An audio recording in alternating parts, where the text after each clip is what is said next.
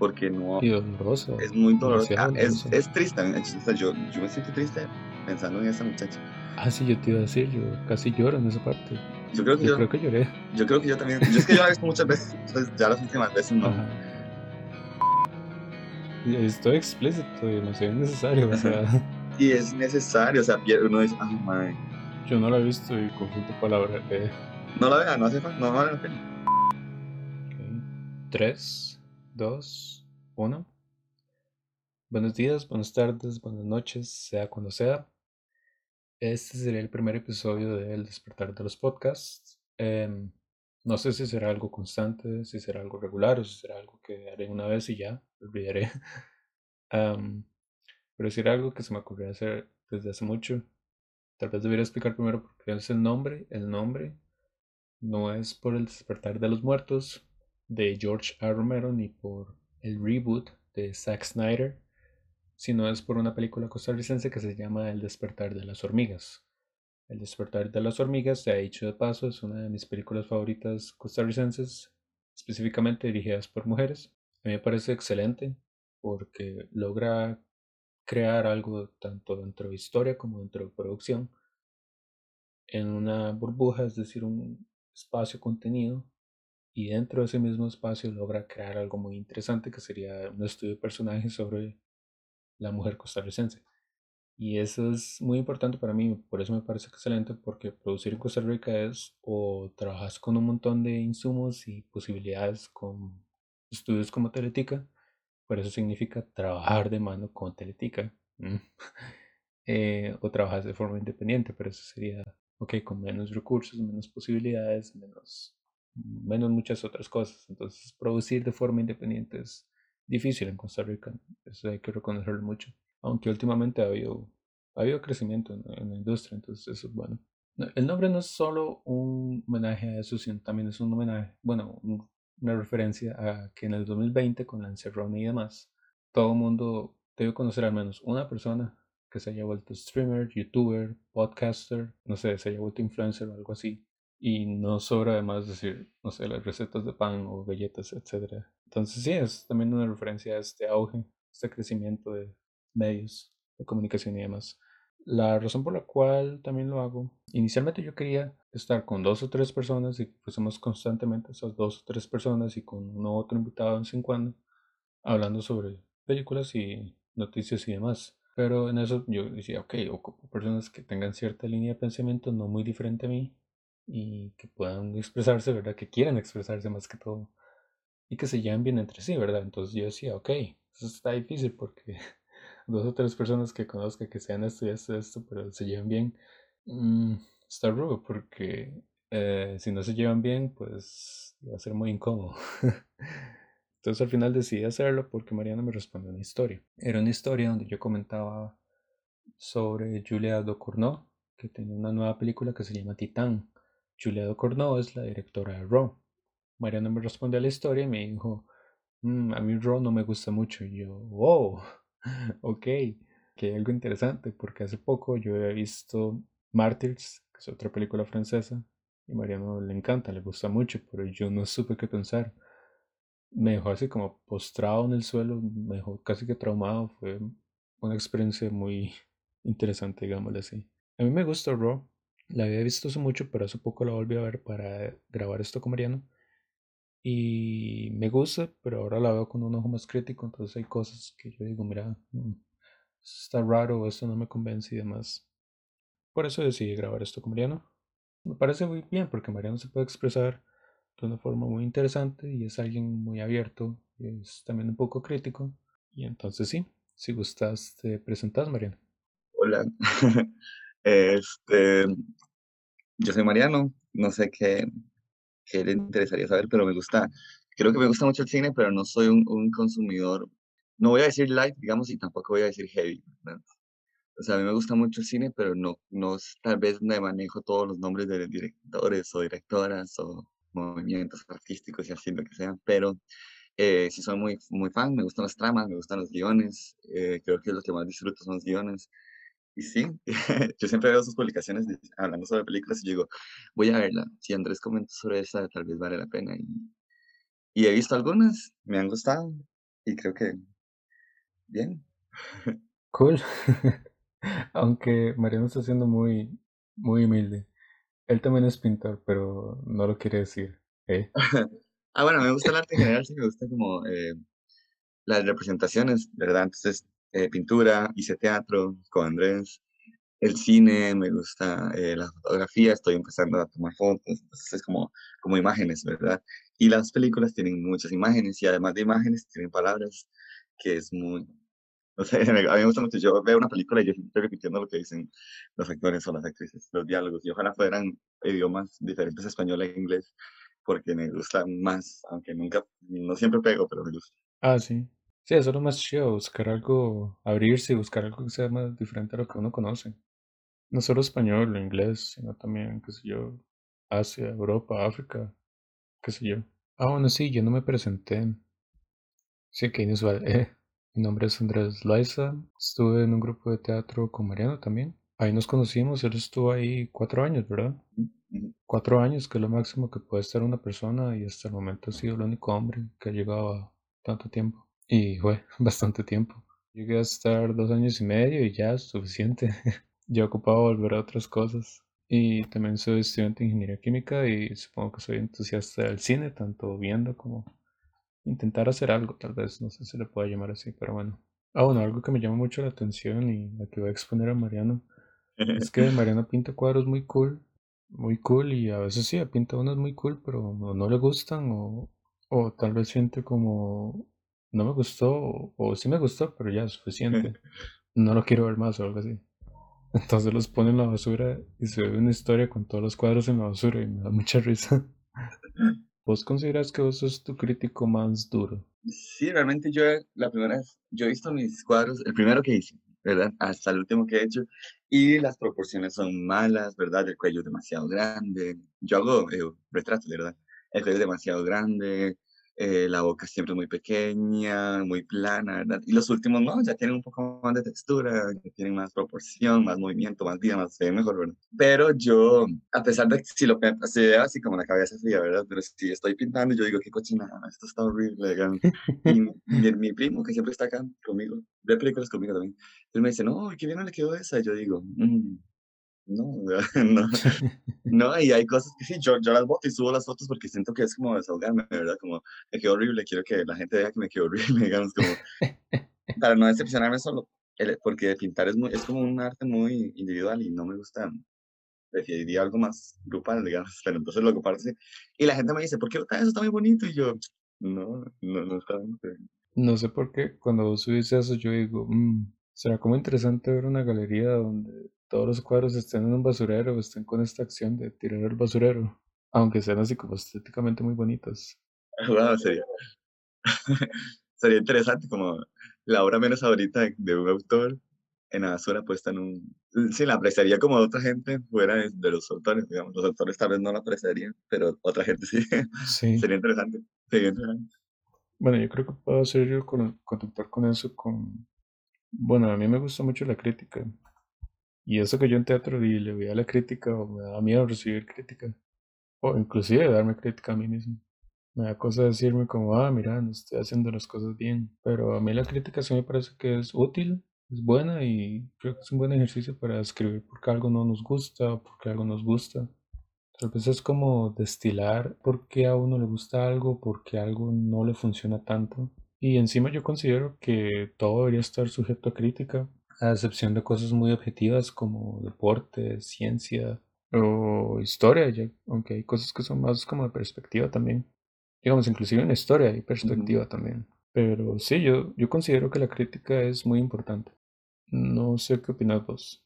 Yo creo que es, es algo, no sé si importante sea la palabra, pero es algo que existe y que no va a dejar, que va a estar ahí, digamos. Es algo, ¿cómo puedo decir? Este, es algo intrínseco ¿eh? de las personas, porque yo pienso de una manera y usted piensa de otra. Entonces, nuestros pensamientos van a, a, rozarse en algún momento. Y yo y otra persona y otra persona, ¿verdad? Entonces, este, eso forma, a la hora de representar, yo estoy queriendo representar algo, sea lo que sea, yo lo quiero representar así, ¿verdad? A, B, y otra persona lo ve como CD. Entonces, va a generar un pensamiento diferente al que yo tenía, ¿verdad? Entonces, y a otra persona, F, digamos, le genera un pensamiento, entonces esa por ser seres sociales, como somos humanos, va a generar, va a generar una discusión, digamos, que acomodado y, y teorizado, digamos, podríamos llamarlo crítica.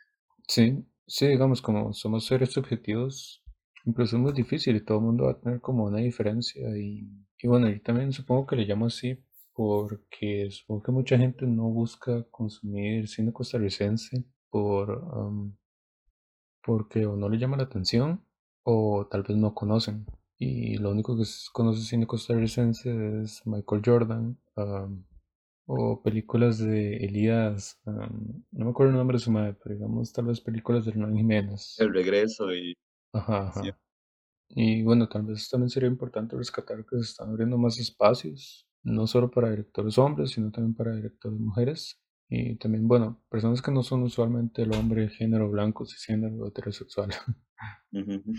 bueno, y eso también supongo que lo podría conectar con la directora Roy, la historia que es, y bueno, comentaste, Julia Ducournau, porque ella es de momento la segunda mujer que ha ganado la Palma de Oro en Cannes, siendo este de verdad el máximo galardón de ese festival. Y bueno, es de esa película que se llama Titán, o bueno, como se escribe en francés, eh, Titane. Me corrigen si estoy pronunciando mal, ¿verdad? y bueno, las películas de ella son, bueno, de momento estas dos son un poco bizarras porque la siguiente por lo menos está escrita como sobre una mujer que queda embarazada por un carro. Tiene relaciones sexuales con un carro. Wow. Titán? Titán, sí. Wow. Suena desde ya como, muy loquillo. Y bueno, y bueno, hoy hablaríamos primero de, de Raw. Es una película de 2016, es francesa, es de horror corporal, es muy repulsiva. A mí me parece muy repulsiva, sangrienta, violenta. No sé si se la recomendaría ver a cualquiera porque una vez se la recomendé a una amiga. Yo, ah, ok, voy a mandarle esta, que es diferente, ¿verdad? Es loquilla. Hice sentir cosas que nunca sentí antes. Y bueno, ella me escribió dos días después y me dijo, hey, ¿por qué me recomendaste esto? Me sentí terrible, me sentí enferma todo el rato, no puede ser. Y yo, ups, ¿verdad? O sea, perdón. Y bueno, como película tiene bastantes cosillas diferentes que no le gusta a cualquiera porque cada uno tiene una perspectiva diferente, que es lo que hablábamos al principio. Específicamente como los triggers o lo que lo inquieta a cada uno diferente. Puede ser como vomitar, que la violencia, que la sangre, que la muerte, no sé si se lo recomendaría a cualquiera. Bueno, si no quieren ser spoileados para Raw, que es lo que ahorita vamos a hablar, pueden pausar el video o el audio para ya adelantarlo o escuchar otra parte, no sé. Entonces, Raw, para contar la sinopsis, básicamente es una muchacha que va para la universidad y va para la escuela veterinaria. Es una familia que ha sido veterinaria desde quién sabe cuántos años. Y la familia a su vez es vegetariana, ¿verdad? Ella llevó toda su vida vegetariana y entra en esta universidad que se ha hecho pasos loquísimas. Parece que no hay seguridad, parece que a nadie le importa nada. Es muy exagerada y yo no lo había notado antes. Y bueno, prácticamente a las personas nuevas, a las personas de primer año, se les hace todo un ritual de iniciación donde si no lo aceptan o no juegan con eso, se les ridiculiza, se les hace bullying, se les molesta, lo que sea. Entonces a los más les tiran los cuchillos desde la ventana, les despiertan a las 3 de la madrugada para llevarlos a fiestas. Les tiran sangre encima, los obligan a comer carne cruda. Eso coincide con el nombre en inglés de la película, que es Raw, crudo, ¿verdad? Y los ponen a hacer cosas muy ridículas con tal de ridiculizarlos y, bueno, someterlos la personaje principal que se llama Justine con todo esto de la sangre, de comer carne y demás, su cuerpo reacciona y descubre que su cuerpo no tiene solo ansias por comer carne, sino también comer carne humana, que al final de la película se revela que es algo familiar, hereditario como se ve con la hermana y es por parte de la mamá. Y no sé si quieres abrir comentando qué te parece a vos. Mm, cuando a mí me gusta el cine así, ¿verdad? Entonces yo estoy siempre buscando qué ver, ¿verdad? Entonces yo digo, canibalismo, me interesa, ¿verdad? Y yo, sí, pero fue algo totalmente diferente a lo que imaginé, ¿verdad? Porque, bueno, como dijo Andrés, a mí no me gustó la película, pero te voy a contar un, algo que no le había contado antes, digamos. Yo la he visto tres veces, nada más. la primera vez no la terminé porque me dio asco y porque me aburrí. Porque yo dije, no están, no están comiéndose a gente, digamos. Yo quería ver eso, ¿verdad? Em, la segunda vez la terminé, pero eh, me, mm, vomité realmente, me dio asco, digamos. Y ayer quería verla con mi primo, ¿verdad? La vimos otra vez y él estaba asqueado, ¿verdad? Y siento que es muy diferente a, cualquier otra película que haya visto, porque de terror o gore o, morbo, digamos, eh, como el simple humano, algo así que, que es puro humor, pues algo así como, no dice, ¿qué está pasando, verdad?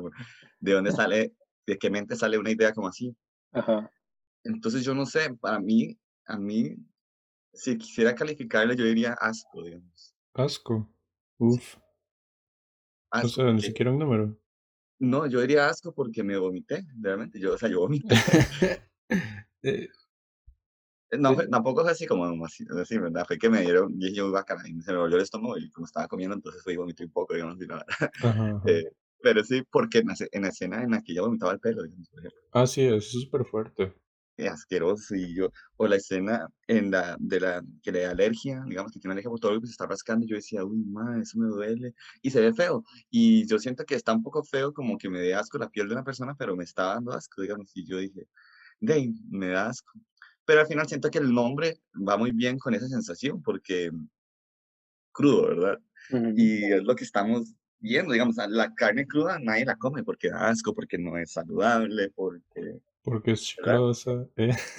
Sí, no, qué asco, está llena de sangre, sabe feo, no sé por qué no he comido, pero me imagino que sí. Entonces, esa sensación de carne cruda es la que yo tenía durante toda la película. de que me da asco, pero igual puedo seguir viendo, digamos, no es como un asco como que no, porque uno dice, yo puedo tocar, yo uno va a la carnicería y toca, bueno, no, pero cuando está cocinando no toca la carne, digamos, da asco, pero no es tanto, entonces eso es como la sensación que me digo, como estoy viendo algo que me da asco, que no quiero seguir, de hecho yo dije, yo decía, ay, cuando va a terminar esta película, ya no quiero seguir viendo, pero quería seguir viendo. La segunda vez que sí la terminé, yo dije, uy, qué estúpido, hubiera terminado la película antes, pero es que me aburrí un poquito. En realidad, sí, sí me aburrí, digamos. No digo que sea mala, pero sí me aburrí eh, un poco, entonces la dejé como como a la mitad, un poquito más de la mitad. Sí, digamos, como es película del género horror corporal, se podría comparar como con varas de los 80, como La Cosa o como esas películas que tenían animatrónicos todos grandes y así exagerados, donde un cuerpo, bueno, era todo grande, ¿verdad? un cuerpo se partía en dos o algo así. Digamos, todo eso yo podía decir, ok, sí es asqueroso, pero igual yo podía decir, ok, ese es un robot o ese es un muñeco distinto a esto, que es algo como real, ¿verdad? Donde la piel se, se ve de esa forma, con ese apellido que es todo feo, digamos, y, yo puedo concordar con eso. Me daba asquillo de verle la piel a ella, todo así. Sí, sí, a mí, me dio mucho asco, realmente. Yo muchas escenas las veía así como quitando el ojo, porque cuando hicieron el, el, la, depilación brasileña, digamos, yo digo, le hicieron la depilación brasileña y se le quedó pegada la, la banda, digamos, aquí como alrededor de, de los genitales de, a la muchacha.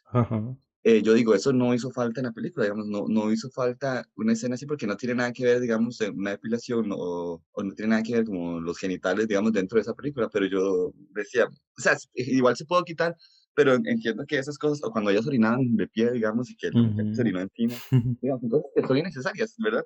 Pero entiendo que es parte de, de la idea, digamos, que es como, como que va generando ese shock y esa vara, y uno cada vez va pensando más, más raro de, de las muchachas, digamos, uno piensa, esto es puro estereotipo y, machismo, digamos, pero uno piensa en las mujeres eh, que son limpias, que, que tienen que ser limpias, no es que no, no, sean, digamos, que tienen que ser limpias y que tienen que ser recatadas, que tienen que ser así, que tienen que ser esa, ¿verdad? Y ellas nos daban la impresión de que no eran, eran totalmente diferentes, eran otra cosa, ¿verdad? Entonces a uno le va generando ese shock como esa, como incomodidad. Es como incómodo, la verdad, sí. El final me gustó, al final la, la trama, digamos, o la, el final en la historia me gustó, me, me pareció interesante. Y la, una de las, bueno, la escena donde la, eh, la protagonista, se me olvidó el nombre. La, eh, Justine. Justine está a la par del muchacho durmiendo, digamos, y que ella lo ve que le sale sangre por la boca, levanta la cobija, y yo dije, uy, digamos con eso que mencionaste de la depilación y demás, hay un tema por ahí muy por debajo que no sé si es innecesario o si es así como un mini comentario, porque de hecho una parte donde ella vomita y se saca el pelo de la boca y todo, ella va luego y se lava la cara, ¿verdad? Llega una muchacha que tenía cachetes un poco rellenos ¿verdad? Es, un poquito obesa. Y le dice, hey, para la próxima puedes usar dos dedos y sale más rápido. Como diciéndole, hey, vos puedes vomitar así para que no tengas que empujar tanto. Y la madre y luego se veía al espejo, se peinaba el pelo y sonreía así como... Hmm". Y yo, ah, ok, hay como un poco de cuestión de cómo debería verse el, cuerpo femenino, como, como, comentario, ¿verdad? Porque inclusive en la parte de la depilación la hermana le dice como la belleza tiene que doler o algo así. Entonces tiene que doler, ¿verdad? Esa parte del brasileño. Es un tema que está por ahí, pero no es parte importante de la historia. Yo creo que sí es bastante importante, tal vez, porque si los protagonistas hubieran sido dos hombres, uno lo, lo hubiera visto diferente, digamos. No lo hubiera visto como que asco, si no hubiera visto como, uy, qué madre, ese mae está loco, ¿verdad? Tal vez no hubiera, tal vez, ese mae es un... Yo sentía cierto aprecio por las dos protagonistas, digamos, las dos muchachas. Tal vez si hubieran sido dos hombres, yo hubiera dicho, mae, ya, digamos, ojalá se maten, ojalá... sí, sí, siento. Incluso que el, que el compañero este sea, a ver, eh, eh, el amigo hubiera sido gay, digamos, menos en la, aquella escena, digamos, bueno, que él se decía así mismo gay, siento que también es eso, que, que mm, quitando esa, esa masculinidad, digamos, esa agresividad genera, eh, como es, que es propia de la masculinidad, o esa, va a ser valiente, ser fuerte, digamos, eh, no importarse por, por, la, por su físico y así. Pero ellas no, ellas igual sí, digamos, y muy, muy femenino, digamos, muy Sí, de hecho, Justine, como vos decías, no es la típica chica femenina. Es eh, por lo que yo he visto más hoy en día que la gente dice, bueno, que las mujeres se dicen porque ellas tienen que depilarse las axilas y las piernas y no es necesario, ¿verdad? Sí, los hombres no lo hacemos porque ellos deberían hacerlo, ¿verdad? Y entonces ver que desde el 2016 que seguía ese discurso y quién sabe desde hace cuándo. Yo, yo no me sé la historia de todo eso, pero es como interesante verlo. Porque yo no lo había notado cuando yo era feto digamos, cuando yo era feto, entre comillas, sí, yo decía, wow, qué loco, es francés y no sé qué, y violento. 10 días ya espero bajé un 9 y yo creo que ahora lo tengo como entre un 7 y un 8. pero sí, digamos, algo que yo agarro es algo muy ligado a la mujer, porque solo ella y la hermana y la mamá son personas con instintos caníbales. Y al final, bueno, y, y como la manera en que ella intenta ser vegetariana, es como decir que las personas tienen ciertos impulsos que no pueden ocultar o controlar. Y bueno, los quieren ocultar por más tabú que sea. El canibalismo es algo muy heavy, ¿verdad? No estamos diciendo que eso está bien o algo así. Claro. Y sí, no sé. Y bueno, también como que la chica tiene, bueno, digo yo que 18 y está entrando a la U y demás. Hay cierto despertar sexual, hay cierto descubrimiento de cómo de cómo desenvolverse, digamos, de cómo soy yo como persona, cómo hallarse sobre qué le gusta, si le gustan las chicas, si le gustan los chicos, y encima descubrir también, ok, al parecer mi cuerpo le gusta comer carne humana. Es como una variedad vacilona, digamos, poner el personaje en esa edad. Porque, ok, si es, ya descubrirse es algo muy difícil, descubrirse con algo así tan tabú es es en sí una pesadilla, digamos. Pero, bueno, ah, es, un comentario de un escritor todo ajeno, digamos, al tema, ¿verdad? Ni siquiera eso. Es un escritor, no, no, sé, no sé el año, pero es, es, un clásico italiano, se llama Alessandro Manzoni. Él escribió una historia que es mi novela favorita, que se llama Los novios, y la historia es, este, es, es sobre la peste, digamos. Pero la historia es muy, es muy chida, digamos. A mí, a mí me gusta mucho. Es, pero él, lo que pasa es que hay dos parejas, ¿verdad? Entonces, eh, él hacía un comentario que decía, usted puede contar cualquier historia y hacerla interesante y hacerla enganchar a la gente si pone amor, digamos, en eso. Entonces, siento que si contamos solo la historia de una muchacha que quiere comer carne, digamos, a nadie le va a interesar. Pero entonces ponemos su desarrollo como mujer, digamos, vimos como tuvo, como perdió su virginidad, digamos, vimos como quiso verse bonita, vimos como cómo desarrolló la relación con su hermana, digamos, cómo fue desarrollándose. Entonces, todo eso es lo que no, creo que es necesario como en una película, ¿verdad? Porque si yo, y no voy a ver solo a alguien comiendo carne, digamos. no podría considerar eso carne humana, digamos, no podría considerar eso ni arte, perdón, ni arte ni entretenimiento, sino ya una brutalidad, ¿verdad? Entonces podemos ver no sé, que así funciona tal vez como este tipo de... Y de hecho yo te iba a preguntar algo sobre eso porque yo, porque yo no pienso ver eh, a Serbian film ni El Sin Pies Humano, ni ninguna de esas. Vos creo que has visto películas así, ¿verdad? El Sin Pies Humano es una película muy buena. Es muy, muy buena. La 1 y la 2 son muy buenas, las 3 no me gustó. Eh, bueno, si quieren, ya hablamos de eso. Yo la recomendaría, usted se la recomendaría, digamos, no da, asco, no da más asco que Raw, eh, pero sí tiene temas más, un tema más... Ajá, profundo, digamos. Más, eh, ¿cómo decirlo? Grotesco, no como morboso, es más morboso. Ajá. Ajá, porque es más morboso, incluye muchas cosas. A Serbian Fin yo no, porque yo siento que yo no estoy en Serpies Humano hay una violación, obviamente, una violación sexual, ¿verdad? Pero el tema no se centra en eso, no es eso, digamos. Y eh, yo creo que a veces es bien este, representar o hacer saber que las violaciones existen, porque las violaciones existen, ¿verdad? Pero entonces uno dice, uy, pasó algo, y, que lo, y uno dice, está mal, ¿verdad? Uno se dio cuenta de que está mal. Serbian Fin está lleno de violaciones, es una película sobre violaciones, es una... Eh, violan, digamos, a, un, a un bebé recién nacido, digamos, y son cosas que yo ni siquiera puedo comentar, digamos, no, no puedo encontrarle ni belleza, ni entretenimiento, ni arte en algo como eso, ¿verdad? Sí, entonces, a Serbian Film, yo sí, yo, yo la vi, vieron escenas que yo, está bien, eh, cosas interesantes, pero eh, justo esa escena yo la verdad siento que no. Es, o sea, si, si existiera, no sé realmente si existen temas de, si existen violaciones a recién nacidos en el mundo, digamos, tal vez sí, ¿verdad? Es, obviamente es, es importante hacerlo saber y tener esto, ¿verdad? Pero no en forma de entretenimiento. ¿verdad? Eh, entonces yo no, no, no puedo. Y también violan mujeres y violan este, hombres y todo, digamos. pero la escena que más me impactó, pues, no es morboso ni siquiera, eso es solo, es solo incorrecto, digamos. No es ni morboso, ni, ni sangriento, ni violento, es incorrecto, digamos. Eh, muy diferente a Rob, porque son cosas que de, muy, fue muy distinto, digamos digamos, en toda esta escena de películas que cruzan el límite y ponen cosas muy morbosas, tal vez repulsivas a la vista, porque, bueno, digamos, de, por, de, todas de por sí son repulsivas para la vista, al menos. Algunas son más en otros sentidos. Vos dirías que igual son muy diferentes cada una, que no se pueden comparar demasiado. Es que la motivación, eh, la forma de representarlo, el que resulta, digamos, todo es importante, digamos. Yo vi una obra de teatro, yo no sé si usted la vio conmigo, en donde una muchacha está en un ascensor y la violan tres personas y yo dije, ah, sí. ¿qué acabo de ver?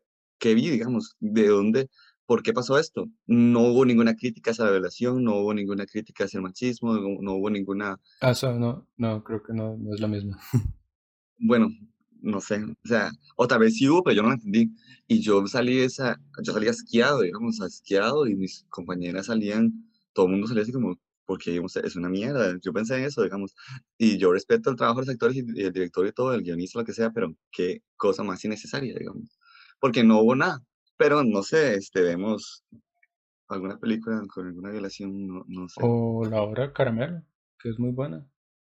¿Te acuerdas? Ah, bueno, sí, sí, claro este, un abuso sexual, digamos, una, una prostituta, digamos, que es abusada sexual. Bueno, la hora que hicimos nosotros, la, la de Fénix, digamos. Ah, sí, también. La de Fénix, sí. Claro, Era una mujer trans que estaba prostituyéndose y la violaron cuatro personas.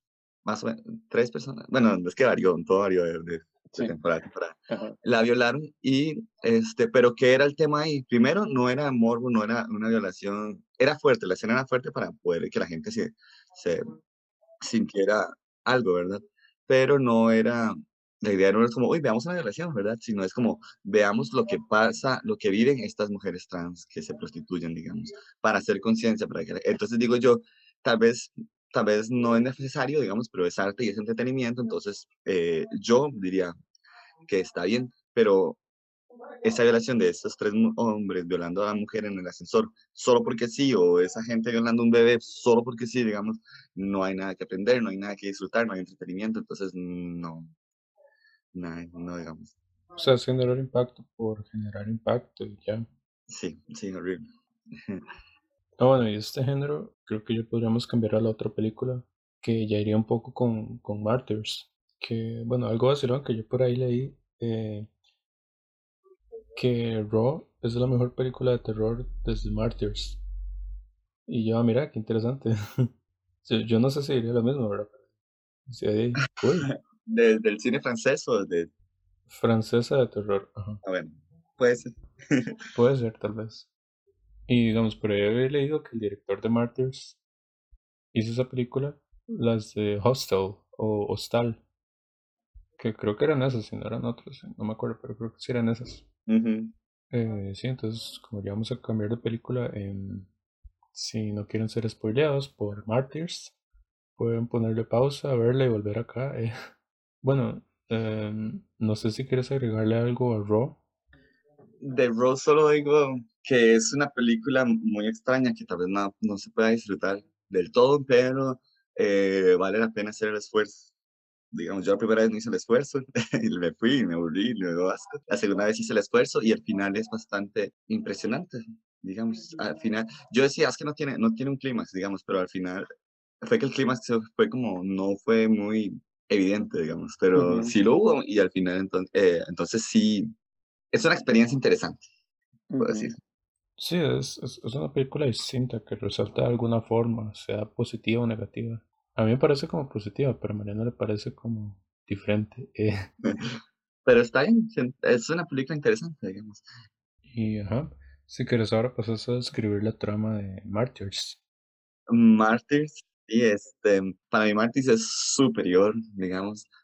Obviamente, 10 cosas personales, ¿verdad? Pero Martyrs trata de, existe eh, bueno, saben que son mártires, ¿verdad? Son gente que este, son llevados a un sacrificio, digamos, por una, en realidad no sé qué es mártir, no sé cómo explicarlo, por una deidad, digamos, o por un motivo divino, ¿verdad? Como que yo soy cristiano y de aquí eh, prohíben cristianismo, entonces yo voy a una vara y me matan. Entonces yo soy mártir del cristianismo, ¿verdad? Entonces Martis trata de eso, hay un grupo de personas, una secta podría decir, o no sé, que quieren este, encontrar una, un punto de divinidad, ¿verdad? Entonces, este, llevan, violentan, digamos, o se han dado cuenta de que personas que han sufrido, que han pasado por demasiado dolor, llegan a ese punto de iluminación, ¿verdad? Podemos decir. Entonces, eh, esta secta está buscando que eh, esa respuesta, digamos, esa, esa iluminación, entonces eh, toman mujeres y las llevan a ese punto de dolor, las, las violentan de muchísimas formas, muy diferentes, muy variadas en la película, para intentar que ellas lleguen al punto de, de iluminación, ¿verdad? Entonces, la película empieza con una escena de una muchacha, bueno, una chiquita que está en una silla amarrada y como que le están dando de comer algo, no sé qué será, y una otra, una mujer. Eh, la mujer se cae, eh, entonces la chiquita eh, aprovecha y se va y se escapa. Antes de salir del edificio donde estaba, un edificio abandonado, muy, muy feo, muy oscuro, eh, abre una puerta y ve que hay otra chiquita que está amarrada también y se ve demasiado dañada, digamos, su piel se ve muy, muy, muy golpeada, muy cortada, ¿verdad? Y como que ella es que hay como, uy, la ayudo, no la ayudo, no la ayudo, no la ayudo, pero tiene mucho miedo y, y quién sabe cuánto tiempo ha estado ahí, ¿verdad? Entonces ella decide escapar y se escapa, ¿verdad? Y luego ya termina esa escena digamos, y ya está grande. Eh, bueno, se ve cómo va creciendo, cómo va teniendo problemas para socializar, problemas con, con un espíritu, digamos. No es un espíritu, pero parece, ah, nos hacen ver como si fuera un espíritu, que la está persiguiendo y ya. Entonces, ahora lo que decía del amor, en esta, en esta película también hay amor, ¿verdad? Entonces es como, cierto, también hay amor. Entonces, como, como el amor siempre es, es excusa para contar cualquier historia. De, de Sandro Manzoni. Entonces, ya, digamos, ellas crecen, ella y una amiga este, del, del orfanato donde estaban, eh, ya crecen y se ven que están en una. ya mayores, no sé qué edad tendrán, pero ya están mayores. Y ella, que se llama Julie, creo. No, Julie era una de. Yo creo que se llama Ana. Ah, no, mentira. Julie. Lucy, Lucy. No, Lucy. Lucy, Lucy. Lucy y Ana. Entonces Lucy es la, la chiquita que estuvo secuestrada y Ana es la amiga. Eh, están por ahí. Entonces Lucy eh, va y busca, eh, como que estuvo investigando quién era la, la, mujer que la había secuestrado y se dio cuenta, encontró a la familia y llegó y les pegó un, un escopetazo. y esta escena me gusta mucho porque se ve una familia muy bonita, se ve una familia bonita, sana, todos son, están como alegres, como, ¿verdad? Y de pronto cambian a, a ver a Lucy matándolo, ¿verdad? Entonces es como, es muy, es, fuerte, es chiva, es placentero realmente. Placentero y no, Cuando mata a los, a los hijos no, pero cuando mata a los padres sí es placentero. Eh, entonces ya luego llama a Ana le dice, Ana, maté a esta gente. Ana llega, le ayuda a esconder los cuerpos. Eh, vemos como la alucinación de Lucy. Nos damos cuenta de lo que Lucy está viendo, está dentro de la mente de ella y es a la, a la niña que ella dejó que no, que no ayudó, ¿verdad? Como que la está persiguiendo. Entonces, en la mente de Lucy, este criatura la está atacando, pero cuando lo vemos desde afuera, desde Ana, digamos, de la visión de Ana, es Lucy golpeándose a ella misma, como hiriéndose a ella misma, ¿verdad? Sí, tal vez, digamos, vayamos como por partes. Esa parte de la familia a mí me gusta mucho también porque, porque yo pensaba más bien que ellos iban a ser los protagonistas, pero no. Llega Lucy y pum, vuela escopetazos por todo lado. Y yo creo que dos o tres salen volando al impacto de los escopetazos y todo. Sí. Es como el primer momento del día en el desayuno y pum, ya todo el mundo muerto.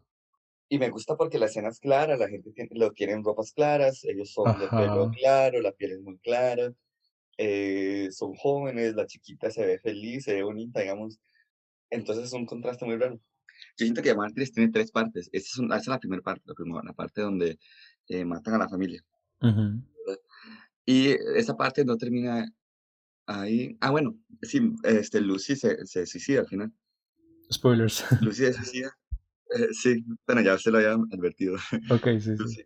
no al final, al final de esta primera parte se suicida, entonces queda Ana sola con Lucy, ¿verdad? Entonces queda esta primera parte, entonces yo digo, wow, ya terminó, ¿verdad? La protagonista, que era Lucy, la familia antagonista, que eran estos eh, machitos, digamos, ya no están, ya no están, ahora solo queda Ana, ¿verdad? Ana se pone a buscar por la casa y encuentra que en el sótano, ah, bueno, encuentra ahí como una puerta secreta y, baja a un sótano muy extraño y ve una, encuentra a una, a una mujer, a otra muchacha joven, amarrada, con la piel demasiado dañada, digamos. sí, este, el cuerpo totalmente destruido, digamos. Horrible, sí, eso, a, mí, a mí me dolió mucho ver solo eso, digamos.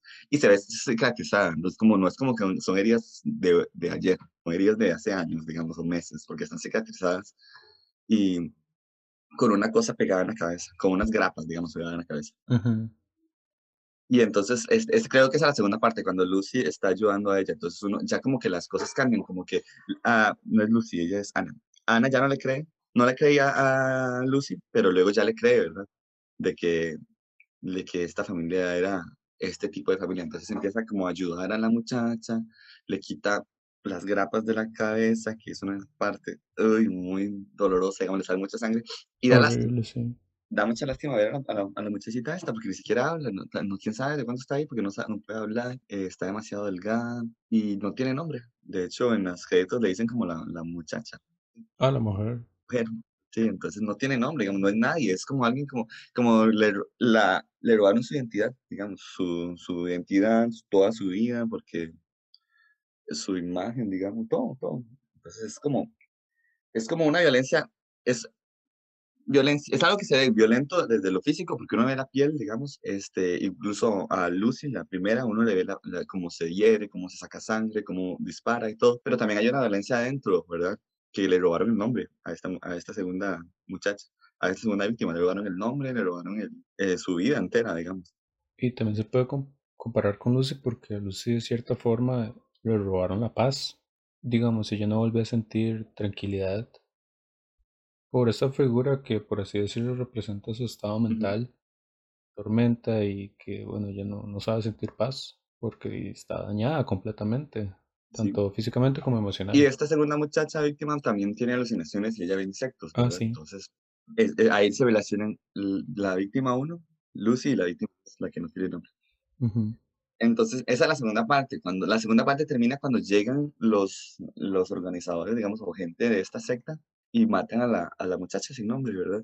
Y la entierran, entierran a la familia, entierran a Lucy y entierran a la muchacha. Eso pasa como en una noche, en un día, una noche y un día, digamos y entierran a la muchacha, los tienen en un hueco, ¿verdad? Y ya los cubren. Es una organización este, bien formada, ¿verdad? Eh, con recursos y con cosas.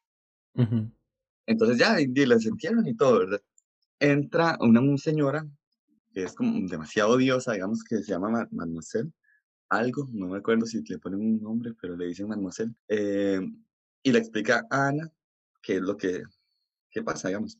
qué es lo que está pasando. Y le explica esto que yo les dije ahora al principio, que es llevan el dolor de una persona hasta el punto antes de morir para que eh, puedan tener como una conexión entre este mundo y el otro, ¿verdad? Y empieza la tercera parte, que es cuando agarran a Ana, ahora la van, ella va a ser la tercera víctima, entonces es, también es desesperante ver como una persona con la que uno se cariñó desde el principio de la película, que era buena, que intentó ayudar a la segunda víctima, que estaba enamorada de Lucy, digamos, y ahora nos va a tener, nos va, nos va a tocar ver eso, digamos, la tortura de Lucy, nunca la vimos, es algo que existió antes. La tortura de la mujer sin nombre, nunca la vimos, solo vimos los resultados. Pero ahora sí vamos a ver la, la, tortura de Ana, digamos. Entonces es como, como esa adrenalina, como, uy, no quiero que pase, no quiero que pase, no quiero que pase, pero uno sabe qué va a pasar. Es como, no, no hay vuelta atrás, digamos. Ya, la película se lo está diciendo a uno que no, no hay solución, ¿verdad? Entonces, eso pasa, la tortura, eh, la última, una de las últimas partes de su tortura, la última parte de su tortura, le, bueno, la golpean, la, la alimentan, le cortan el pelo y otras cosas. Ella empieza a imaginarse a Lucy, a, a tener alucinaciones con Lucy, y Lucy le dice como que deje de luchar, solamente que se deje, que se deje.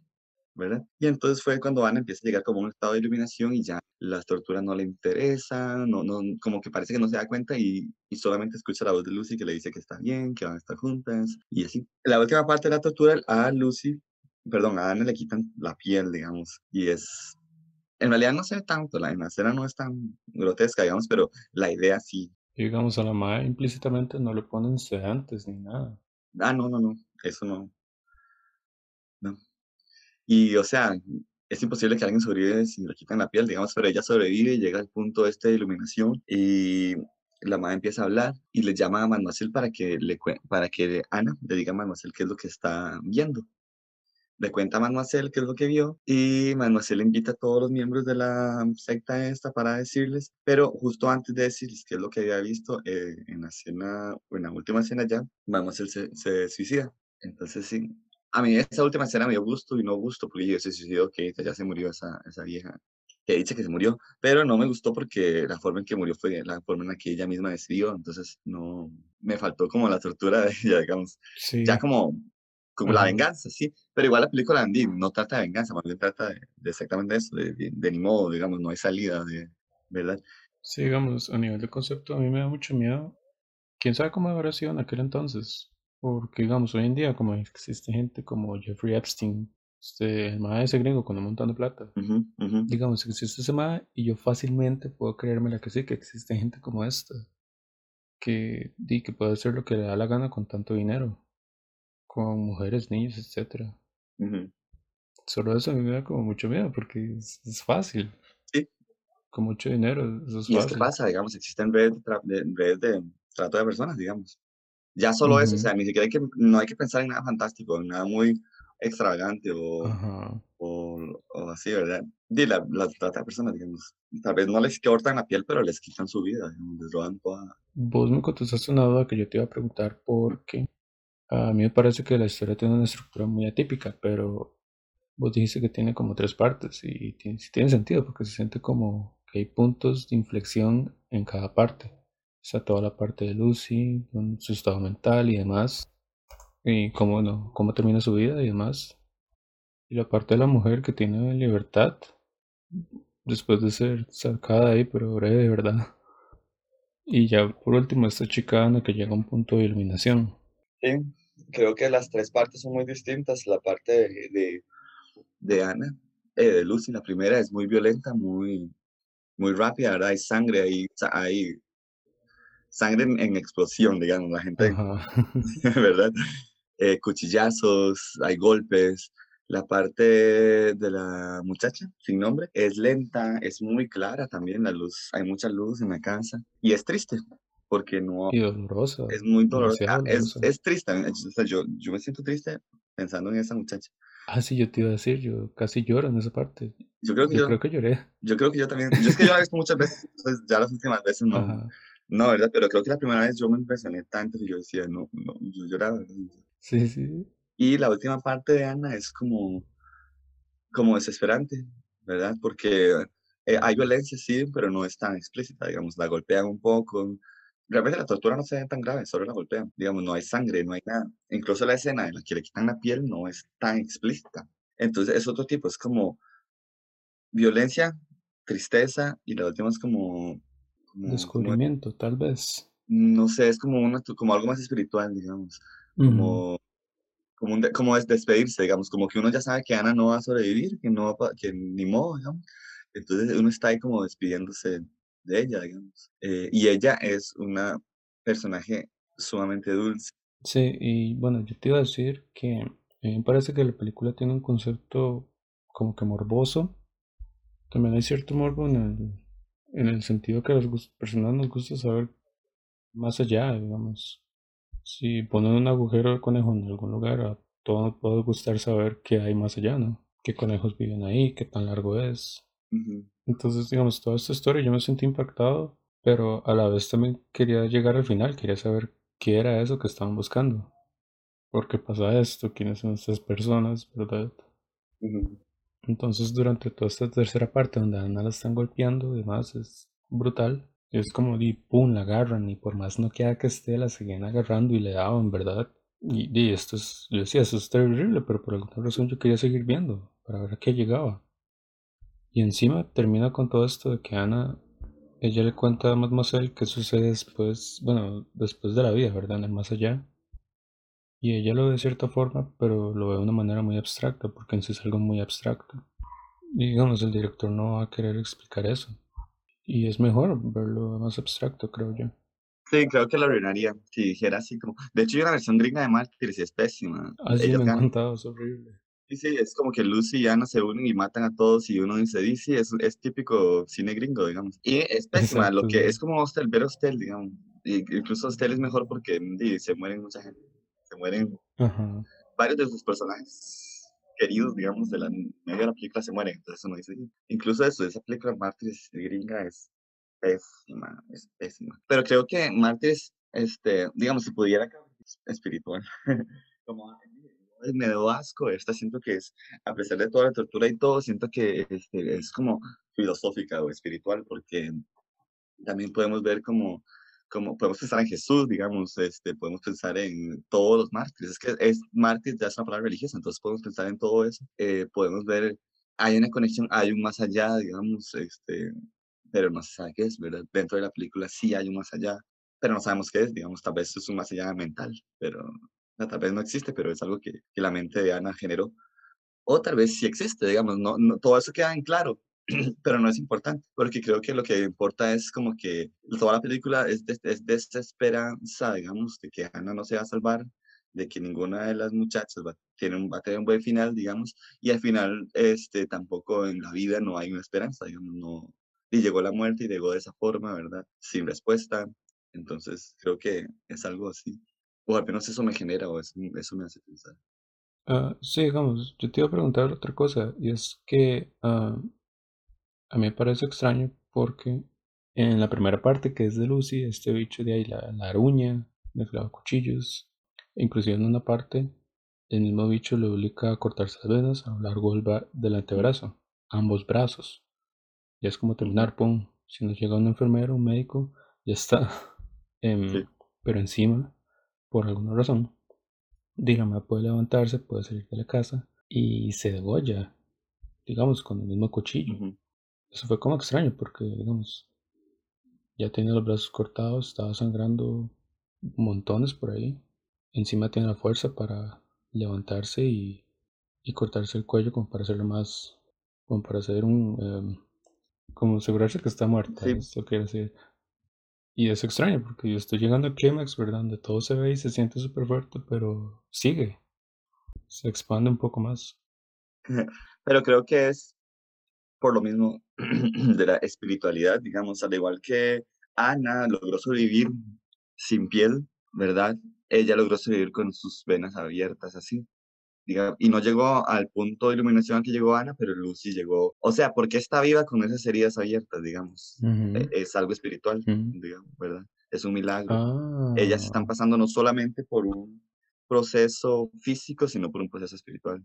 Ok, sí, es, está interesante esa interpretación. Sí, siento yo, y no es algo explícito, digamos, no, uno de alas o un ángel ahí o una luz, sino es algo, y es eso, ¿verdad? Que también al final es como una de las razones de por qué todas las religiones son diferentes, que es una interpretación por encima de esto que se siente como una espiritualidad. Pero en, el cristianismo existe, digamos, no se sabe que son estigmatas, que son gente que, no sé si sea real, que eh, sufren heridas en sus manos y piernas como las heridas de los clavos de Jesús, digamos. Entonces es eso, son eh, eh, experiencias espirituales, religiosas, digamos, milagrosas, con dolor, con sangre, con heridas, ¿verdad? Y bueno, la muerte de Jesús, digamos, es que es ya el mejor ejemplo, creo, la muerte de Jesús, que Dios manda a su propio hijo a morir, que se sacrifica por la gente, que son cosas espirituales. O sea, es el dolor, ¿verdad? O el que sí, no coman carne, que tienen que, el montón de cosas que hay que hacer, ¿verdad? Que cargar su cruz y seguir a Cristo, digamos, es lo mismo, es, es, el dolor. Mi vida tiene que ser de dolor, tiene que ser de sacrificio, tiene que ser de desapego para, el desapego como el budismo también, para eh, alcanzar la iluminación. Entonces creo que también, la, por eso la forma religiosa se puede ver en todo, no es explícito porque nunca está hablando de Dios ni nada así, pero la, es, es religioso, digamos, es una película con un tema religioso o espiritual muy. Sí, de hecho, yo, yo me acuerdo porque yo por vara me puse a ver una escena de la versión gringa. Y la versión gringa tiene ese toque donde ponen a la versión de Ana y la crucifican. Y esto es explícito y demasiado innecesario, o sea. y es necesario, o sea, uno dice, ah, madre, obvio, digamos. nada que ver. Y lo hacen de una forma muy mal, porque si uno ve Evangelion, por ejemplo, el anime, hay cruces y hay Jesús y hay sacrificios, pero es algo muy diferente, digamos, no sé. Nada que no lo hicieron bien. Yo no lo he visto y confío en tu palabra. Eh. No la vean, no hace falta, no vale la pena. bueno, ¿qué más? Y bueno, yo no tomé puntos porque la primera que, vez que la vi, bueno, primera y única, me concentré en verla y no pienso volverla a ver porque me dejó traumado, ¿verdad? Porque, digamos, yo termino con el mismo incógnito. Sería interesante saber qué pasa después de que uno vive, pero hasta qué punto llevaría a la gente a, a ser mártires, porque eso es inhumano, ¿verdad? Pero si hay una gran duda en saber qué, qué pasa después, entonces me llega a preguntar, ¿qué hace de la película de mí mismo si yo me termino cuestionando eso? ¿Qué quiero saber? Fue mm. extraño, fue muy... Pienso en más bien como una crítica a la violencia, digamos, ¿para qué hacer esto si al final no, no me va a gustar la respuesta o no voy a llegar a la respuesta él eh, la, llegó a la respuesta y no, no le gustó, digamos, y todos los demás no pudieron llegar a la respuesta, entonces no vale la pena, digamos, este, todo este sacrificio, toda esta violencia, nunca valió la pena. De hecho es una forma creativa de terminarlo así, y porque no van a poner a Mademoiselle a directamente decirlo, ¿verdad? O lo van a poner a decirlo, pero la película corta justo ahí, eso sería como muy medio, digamos. Es como típico, sino que más bien Mademoiselle se suicida y dice, no, no le quiero decir a nadie. Y ahí es donde la película termina. Es una forma muy creativa de terminar. Muy bien, sí. Y es una forma de lavarse las manos, de no decir qué fue lo que le dijo Ana, digamos. Tal vez ni siquiera existe una idea de qué fue lo que dijo Ana. Tal vez nunca el director o el, quien escribió esa escena dijo, sí, no, nada, digamos. Sí, no, no hace falta ni siquiera pensar qué fue lo que vio. Porque creo que es como, como cierto mensaje, como un No sé qué, qué, qué pensamiento tendrá eh, Pascal, creo que se llama el director, qué pensará él sobre la muerte o así, pero, o si Dios vive, no sé si todavía está bien. Creo que sí. Eh, pero, sí, es como, como nihilismo, digamos, como ni modo, digamos, nada, nada que hacer. Creo que sí, creo que toda la película es así muy nihilista, digamos, nada que hacer, y van a sufrir y ni modo, ¿verdad? Y para nada. Bueno, ahora que mencionas al director, pues he escuchado un dato interesante, un tanto controversial, porque el maestro se pasó a dirigir películas en Estados Unidos y hay una que se llama se llama Ghostland. Creo que está en Prime Video. No sé si lo has escuchado. No. Que bueno, hay una actriz que sale en la película, que está acreditada y todo, y se llama Taylor Hickson. Ella era joven en aquel entonces. Eso fue en 2018, hace no mucho. Bueno, hace tres años. Era joven, tenía una cara muy bonita, muy esculpida. Y para los actores de la cara es muy importante. No solo es una manera en la que puedes tener un casting, si uno se ve de cierta forma, si uno se ve de otra. Digamos, Mariano tiene una cara muy amigable. Entonces, Mariano en comparación a mí, que yo tengo una cara como más seria, él puede obtener papeles como protagonistas o amigables con mayor facilidad, porque su cara facilita comunicar eso. Y yo por otro lado di, eh, no aplico ahí porque mi cara es un poco diferente. Pero bueno, la cosa es que en la película la madre tenía una escena donde tenía que poner su cara contra un vidrio. Mientras un extra, creo, o antagonista, no sé, presionaba su cara contra el vidrio. Y la madre dijo, ok, esto es seguro. Y bueno, el director y uno de los productores al parecer dijeron como, no, sí, sí, no pasa nada, ¿verdad? Bien estúpidos. La madre se puso ya ahí, empezaron a grabar la escena. El madre presionaba la cara de ella contra el vidrio. Y bueno, eventualmente y obviamente el vidrio cedió, se quebró y tiró pedazos por todo lado. Y de la cara de esta actriz quedó completamente cortada. Le tuvieron que hacer cirugía puntadas y todo y quedó con una cicatriz enorme. El nombre de la actriz ahí lo tengo apuntado en la descripción por si no queda claro. Y es heavy porque ella tiene una cara muy esculpida, muy bonita. Y de ahí ahora tiene una cicatriz enorme y ahora le encuentra muchísimo más encontrar papeles. No es que sea sinónimo de que una cicatriz, ah, ok, tiene cara fea, no, sino que es una cara distinta, entonces ya no puedo obtener papeles dentro de estudios que a veces son muy superficiales, que no es lo mejor, pero pasa, ¿verdad? No sé en qué terminó, si sé que hubo una demanda y todo, pero no sé si lo siguen peleando o si habrán llegado a algún acuerdo. Pero eso fue lo que le pasó al director, al menos recientemente. Bueno, es que este nunca caballo, digamos, de verdad. no sé, o sea, representar la violencia, yo creo que no hace falta o sea, yo no sé nada de efectos especiales, pero puta. Sí, ¿verdad? Y de hecho es un poco contradictorio con, con la película, porque se pone a representar esta escena así, haciendo física, haciéndolo físicamente de forma innecesaria, y, la otra película más bien es como no, no la violencia, que no es, no es necesario. Tomando que The Martyrs era una crítica a la violencia, más bien, o se puede interpretar como una crítica a la violencia. Así lo leo yo, digamos, sí, pero no sé qué, la verdad no sé qué pensará el director pero así lo leo, lo leo yo. Entonces, digamos, vos, del 1 al 10, ¿cuánto le darías a Martyrs? Yo, yo le daría un, no, sé, yo sí le daría un 10 realmente, porque no, no encuentro nada que yo diga que estuvo mal.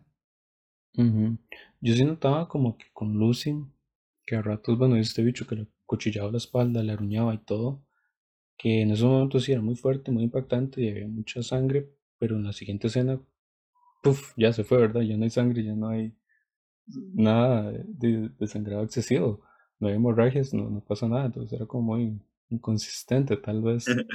Sí. Pero sí, es difícil mantener la sangre en todas las escenas, desde un punto de vista técnico. De hecho, algo muy curioso que a las actrices les costó muchísimo, lo que más les costó, digamos, dicen ellas, ¿verdad? Fue llorar durante toda la... O sea, tenían que llorar en todas las escenas, digamos, en todas las escenas están llorando, entonces es muy, fue muy difícil. Nada que ver con lo que está diciendo usted, pero es algo curioso que me acordé. Igual yo no, no tengo como criterios técnicos para, para las películas ni nada, ¿verdad? Solo es como qué me gusta y qué pienso y qué me hace pensar, ¿verdad? Entonces, por eso le daría porque si me pongo a pensar en eso, sí, yo no sé, no sé si la música, no, ahora no me acuerdo si la música eh, tenía bien, no sé si las escenas estaban bien iluminadas o de la manera correcta, entre comillas. Pero las actuaciones sí me gustan, las actuaciones sí, y, y el guion muy bien, los diálogos muy bien. Hay algo también, y bueno, vos me dirás tu perspectiva, yo después diré de la mía. A Ana y a Luz en ningún momento se les ocurre llamar a la policía, por más que Ok, digamos, Ana descubre el sótano, descubre a la chica, saca a la chica y, en vez de llamar a la policía, se pone a limpiarla, se pone a curarla y con todo eso en latina, ¿verdad? La madre se desmaya, ¿verdad? Y luego se vuelve a despertar. Y de Ana en ningún momento llama a la policía y yo digo, ¿what?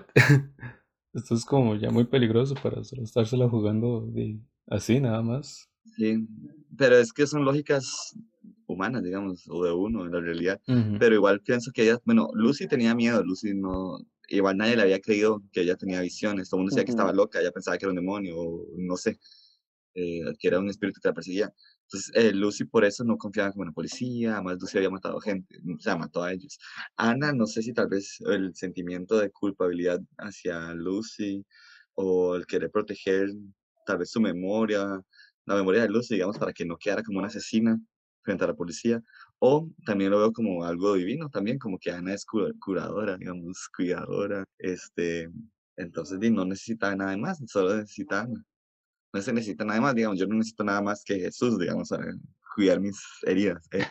Entonces, eh, por ejemplo, entonces sí, Ana es más que suficiente para cuidarla. Entonces es como, obviamente no lo fue, pero es como tal vez una forma de pensar en algo así. Sí, eso el curador estaba haciendo porque di, calza con toda esta idea de las mártires, calza con la imagen también, pero yo también lo veía como de que todo este círculo era tan poderoso que aunque llamaran a la policía, posiblemente este grupo es tan poderoso que tendría círculos y conocidos en todo lado, llegaría primero antes que la policía. Entonces sería tontera. Pienso que igual no hemos visto todas las conversaciones que tuvieron Ana y Lucy antes de llegar ahí, digamos. Pudieron haber hablado exactamente de eso, de que no, es imposible, hay que hacerlo nosotras, o algo que pensaba Lucy, hay que hacerlo no, solo yo porque la policía no me va a ayudar, porque no me creen y porque este, la corrupción y no sé qué. Y sí, o puede ser el mismo miedo, digamos, de que miedo de que llamo a la policía y tal vez la policía es parte, alguien de la policía es parte de este grupo, no sé si sale ese teléfono, tal vez este teléfono está intervenido, cosas así, digamos. Puede ser como el miedo al, poder. Y ellas eran no, que eran una mujer sin medios, digamos, sin nada. también el miedo y el poder a, la organización podría. Sí, digamos, yo, yo no le pondría número a esto. No, puedo. Sigo así como todavía muy, muy impactado, digamos. Vos, le darías asco de 10 a Raw y yo le daría impacto de 10 a esto porque no, no puedo, es algo completamente nuevo que viste, qué sentido. Bueno, es que yo cuando yo punteo, digamos, películas así ah, para mí mismo, yo lo hago en comparación a otras que he visto, ¿verdad? No lo hago, no tengo una, ficha técnica como, no una ficha técnica, como no tengo una tabla, digamos, como decir, cumplió esto, cumplió esto, cumplió esto y no.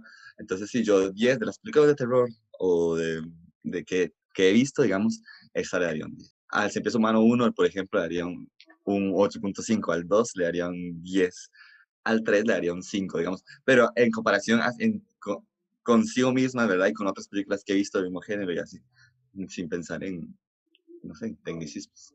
Ajá. Hay cierto estereotipo de películas francesas como de que muestran violencia, sangre, desnudez, sí, como cuerpos desnudos y a veces hasta ah, pornografía sin pelos en la lengua.